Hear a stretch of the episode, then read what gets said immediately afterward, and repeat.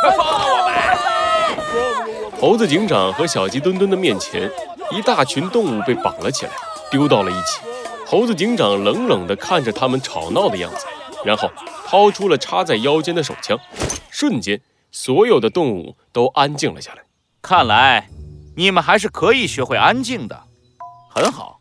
猴子警长的目光扫过一个又一个被绑住的动物，他们纷纷低下了脑袋，没有一个敢和猴子警长对视。我知道你们在这里卖假货，坑蒙拐骗，但是我也知道你们这么做，可能是出于生活困难。哎，真的吗？真的吗？真的吗？谢谢警察大人，这么善良的警察，谢谢谢谢警察大人。但是，猴子警长的声音压过了所有动物的音量。我还知道。你们当中的一部分人和偷猎者有所往来，偷猎在森林里是和反动物罪一样的重罪，如果被抓到，将面临三百年以上的刑期。而你们作为知情者，知情不报，也要从重处理。什么？三百年？那不是下下辈子都要在监狱里过了？我们根本不知道什么偷猎。你们知道或者不知道，我并不在乎。我关心的事情。只有一件。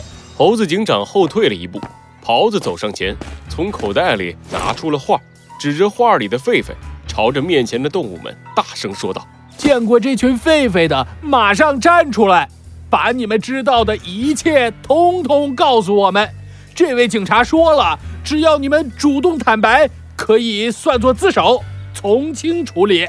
从轻处理。一听到这话。被绑起来的动物们纷纷转起了自己的眼珠，好像在想什么鬼主意。看到他们的样子，猴子警长露出了微笑，然后淡定地竖起了三根手指。棒！对了，补充一点，只有前三个告诉我们答案的才有这个机会，所以请你们尽快。我先说，我先说，我先说，我是那群狒狒，经常贴着一只大猩猩。我我好像听见那群狒狒叫那只大猩猩银背先生。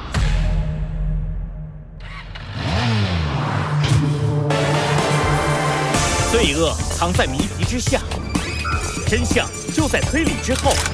猴子警长探案记。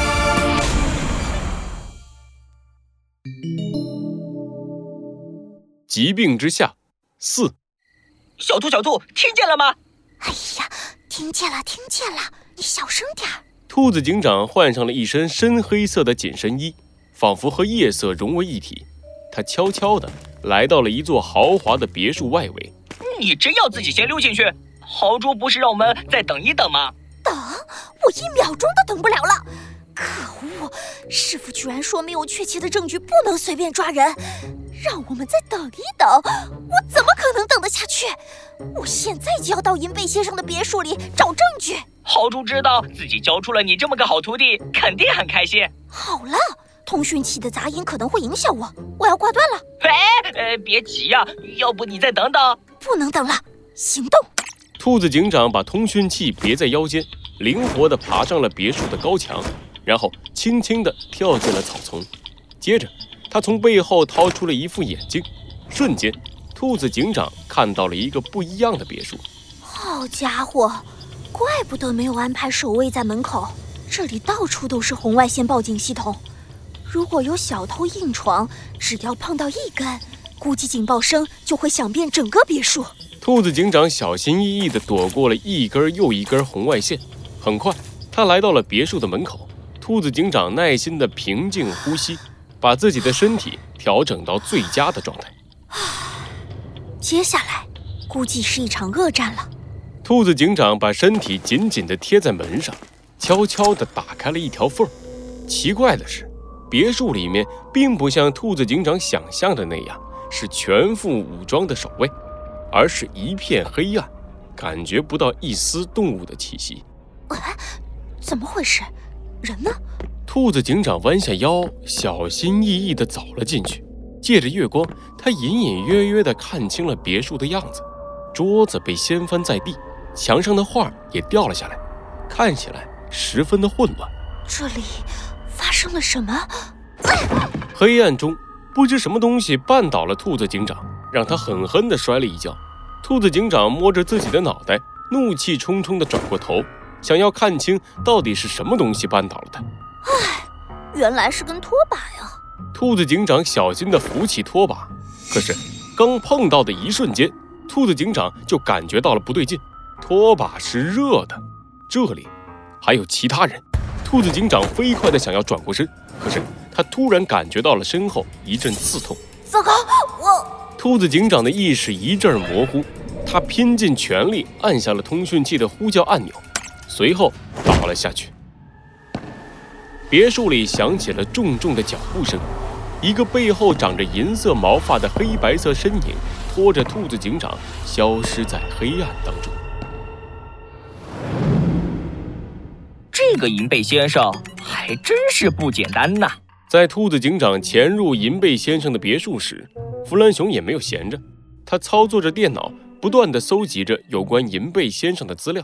从身无分文的野生动物成为医药公司董事长、大慈善家，不仅到处修路修隧道，还赞助了森林都市里数百家福利院，专门用来帮助无法融入森林都市的野生动物。嗯，表面上看还真是个大善人，可是他为什么每年他的福利院总会宣称一些动物因为无法融入文明社会而回归自然？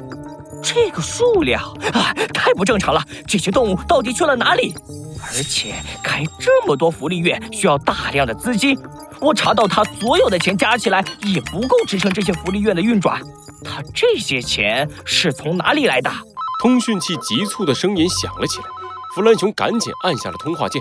怎么了？呃，出事了吗？小兔，是我，弗兰熊，是猴子警长。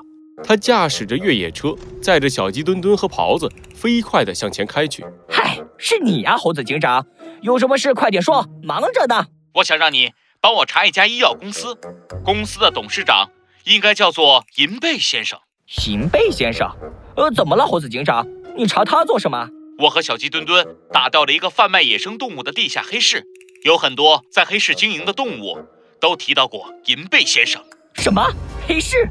野生动物巨额资金黑市啊！我想通了，太可怕了，这太可怕了！怎么了，弗兰熊？